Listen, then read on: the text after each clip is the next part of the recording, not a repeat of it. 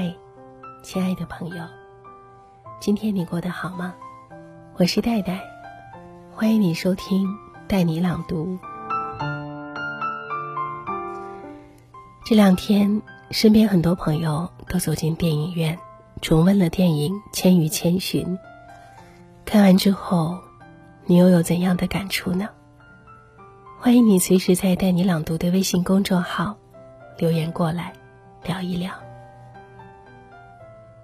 作为宫崎骏的粉丝，欠他十八年的电影票，这次终于可以补上了。《千与千寻》的故事并不复杂，讲述的是一个叫做千寻的女孩，在神居住的地方进行的一次探险。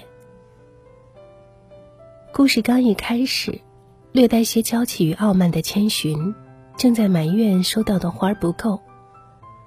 千寻父母习惯了女儿的娇气。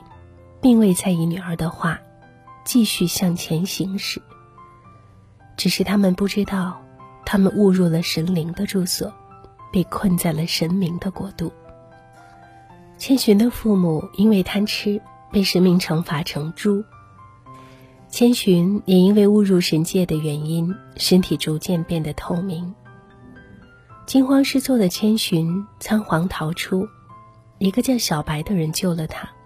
为了他，阻止身体消失的药，并且告诉他必须获得一份工作，才能不被魔法变成别的东西。幸运的是，他在汤婆婆手下得到了工作，一位浴池打扫卫生的女工。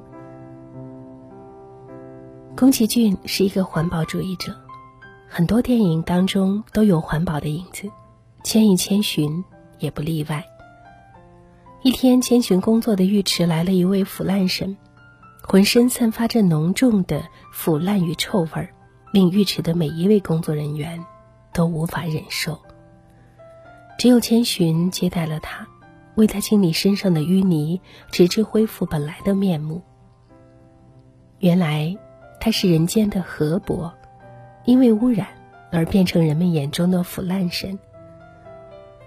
为了表示对千寻的感谢。河伯送给了他一颗药丸。小白告诉他，这颗能帮他爸妈恢复人形。就在一切都朝着预想的方向发展的时候，小白却被一群白色飞舞的纸人打伤，因为他一直帮汤婆婆做坏事。为了救受伤的小白，他用河神送给他的药丸。驱出了小白身体内的封印，又一次踏上了他的冒险之旅。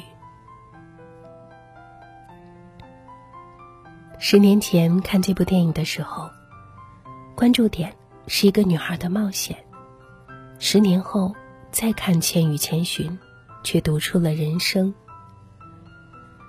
钱婆婆说：“父母也好，男朋友也好。”我都没法帮你，要靠你自己去拯救。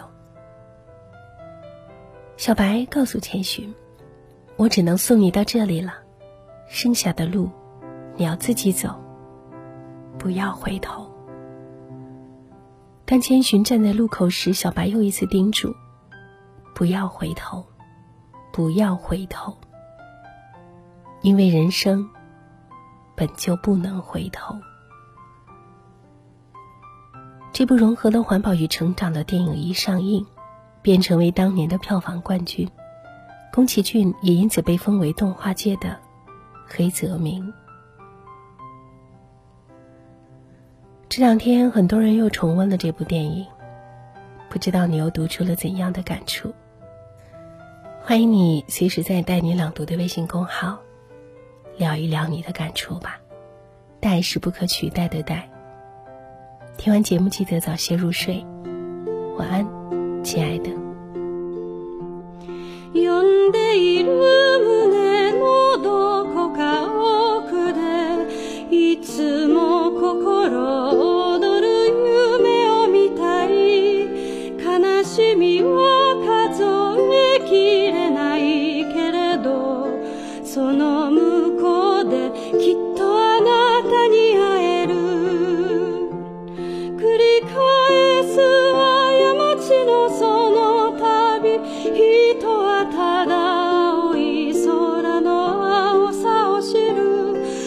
しなく道は続いて見えるけれどこの両手は光を抱ける。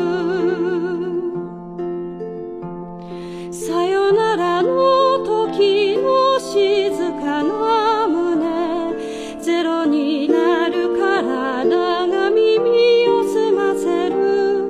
生きている不思議死んでゆく不思議。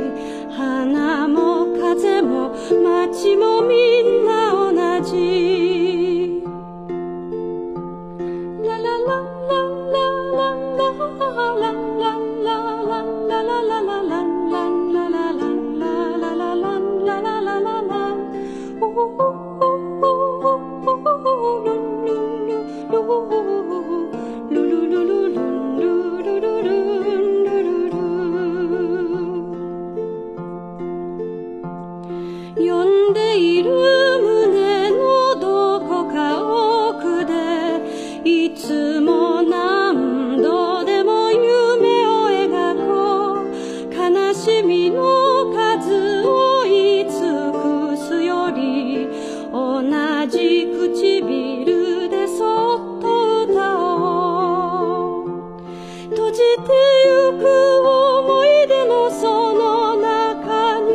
つも忘れたくないささやきを聞く。粉々